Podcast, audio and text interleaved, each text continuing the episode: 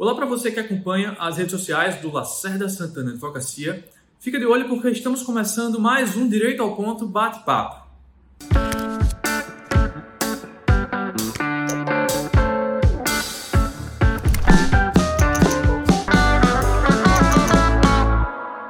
Olha só, hoje vamos falar sobre auxílio reclusão, que basicamente é aquele benefício pago aos dependentes do segurado do INSS que está recluso, em linguagem mais clara, aquele segurado que está preso. Antes disso, deixa eu te fazer uma pergunta. Você já segue o Lacerda Santana Advocacia nas redes sociais? Nós publicamos sempre conteúdos jurídicos de qualidade, produzidos por nossos advogados no Instagram, Facebook e LinkedIn. Então, segue a gente por lá. Além disso, se inscreve em nosso canal do YouTube e ativa o sininho para você ficar por dentro de todos os vídeos novos que a gente publicar. Você também pode ouvir o Direito ao Ponto Bate-Papo em formato de podcast no Mundo Jurídico, o podcast do Lacerda Santana Advocacia, que está disponível no Spotify, Deezer, Google Podcasts e Apple Podcasts. Bom, hoje eu vou receber duas advogadas do nosso escritório, maravilhosas, super inteligentes, competentes, que vão trazer um pouco da experiência e da vivência delas sobre esse tema de hoje, o auxílio reclusão. Sejam muito bem-vindas, doutora Erivânia Medeiros e doutora Narjara Saraiva. É um prazer receber vocês hoje.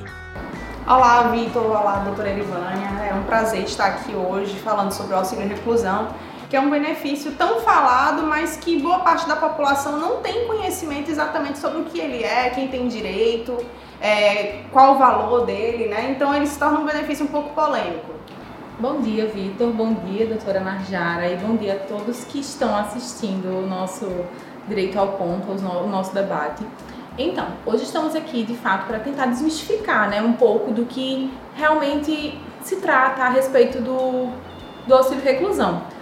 É um benefício extremamente polêmico, como a senhora já falou, e precisamos trazer informações extremamente relevantes para a população para que de fato a gente tenha o conhecimento necessário e saiba a quem que eles realmente são destinados.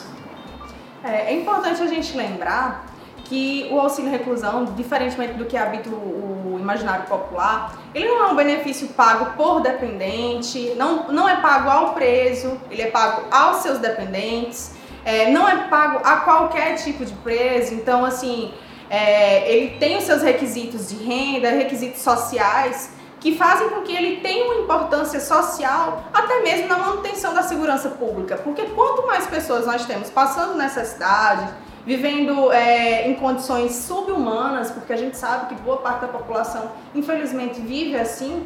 É, nós temos também com isso um aumento da criminalidade. Então, o auxílio reclusão ele tem uma função social bastante relevante, inclusive. Extremamente relevante.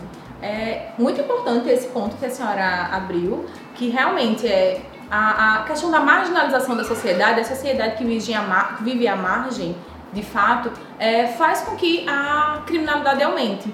Isso é um fato aí que existe. Então, o, um ponto importante é que o benefício ele não é dado ao preso, como a senhora falou, e sim aos dependentes dele, aquela família que ficou desamparada, desamparada socialmente em virtude da prisão daquela pessoa, né, daquele segurado. Lembrando também que não são todos os presos que têm aquele direito ao benefício de auxílio reclusão. Apenas aos presos que contribuem para o INSS, aqueles que são segurados do INSS, é que receberão, os seus familiares receberão o benefício.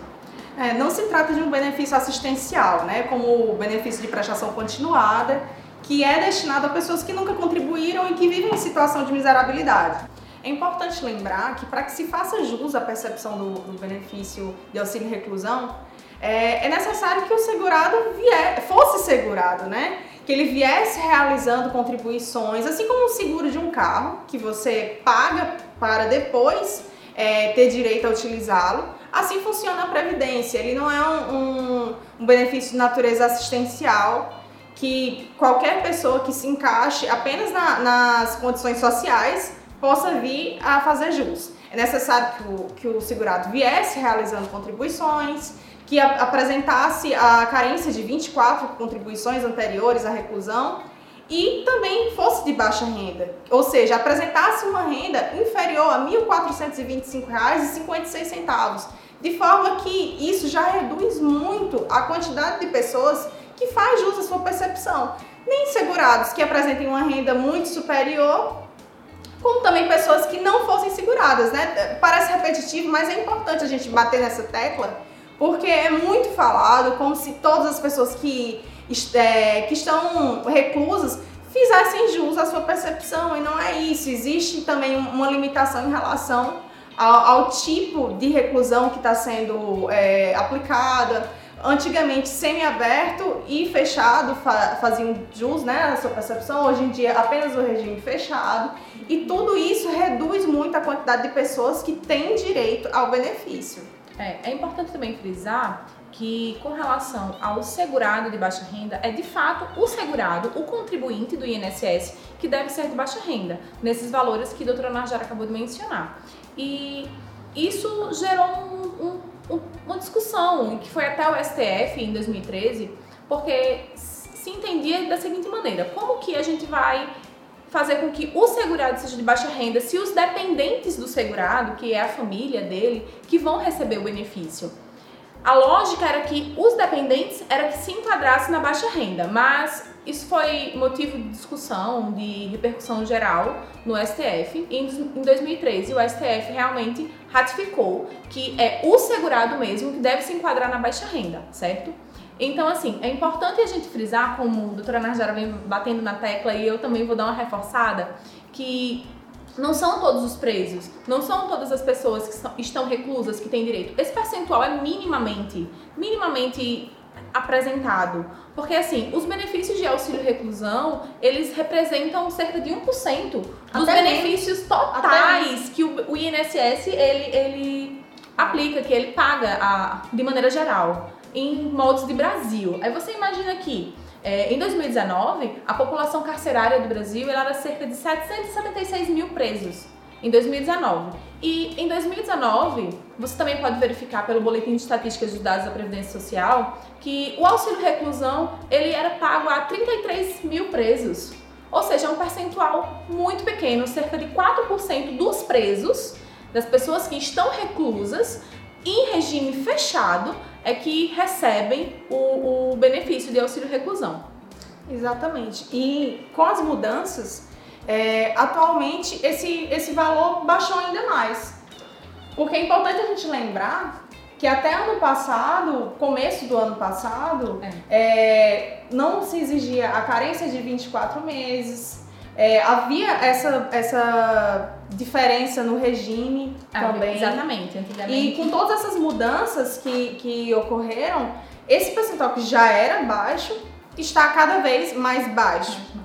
Exatamente. É, o auxílio reclusão, ele é um tema extremamente polêmico. Há pessoas que também é, acreditam que não deveria ser pago, que os dependentes não deveriam ter direito, mas a gente tem que pensar da seguinte maneira: a lei ela, da mesma forma que ela assegura uma pessoa que morre, assegura com o benefício da pensão por morte, assegura uma pessoa que está inválida com o benefício do auxílio doença e dentre outros tantos benefícios que o próprio INSS fornece, que a lei nos assegura, a lei também ela assegura não o preso, e sim a família dele, que dependia dele para poder ter o seu sustento. E a gente também não pode é, julgar uma pessoa pela outra, né? A gente sabe que de fato é aquela pessoa que cometeu um crime deve ser punida por ele. E a lei tá aí para realmente punir. Mas a família, os filhos, eles também devem ter a assistência necessária para que não voltem, aliás, não é nem que não voltem, para que não continuem no mesmo caminho, para que tenham direito básico, tenham direitos básicos mesmo, alimentação, a uma moradia, que muitas vezes nem é totalmente digna, mas realmente é necessária, é o mínimo necessário é, é muito importante lembrar disso, né? É, é o mínimo necessário e é, lembrando que é o mínimo por ser um salário mínimo. Exatamente. É, muito se fala que seria pago é, dois mil reais, cinco mil reais por dependente, por filho, e a gente sabe que isso não é real. Isso verdade. nunca foi real, na verdade. verdade. E assim, é, é um benefício de um salário mínimo que é pago a todos os dependentes. Se tem 10 ou se tem um, será no valor de um salário mínimo. E o salário mínimo, como a gente bem sabe, ele não cumpre é, com o que deveria, né? Para manter a dignidade, tudo. É verdade.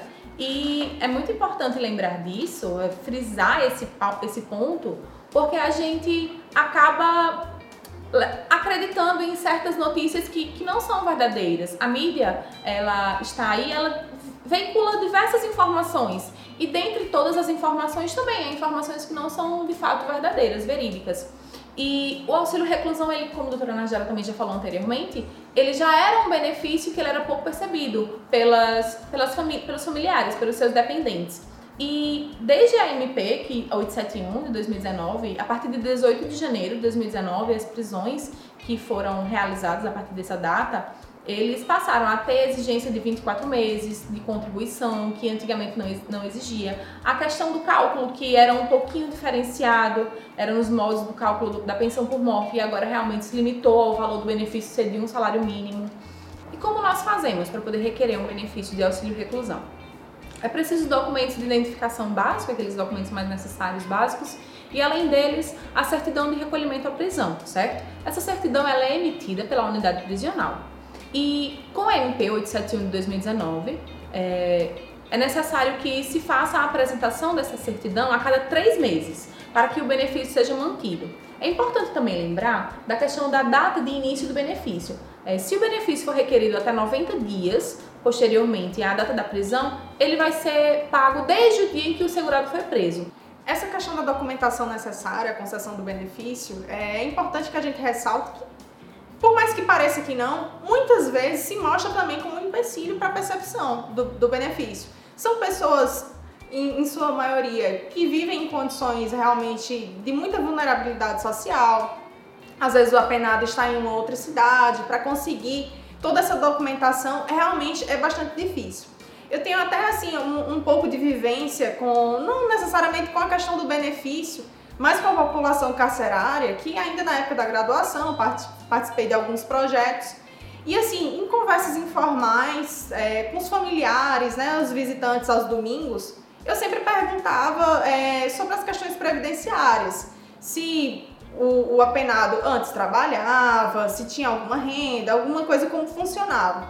Mais ou menos assim, uns seis meses de, de acompanhamento que fiz aos domingos, eu só encontrei pessoa que fazia, que tinha direito, que fazia jus à percepção desse benefício, e ainda assim ela não recebia. Ela nem sabia que ela tinha direito.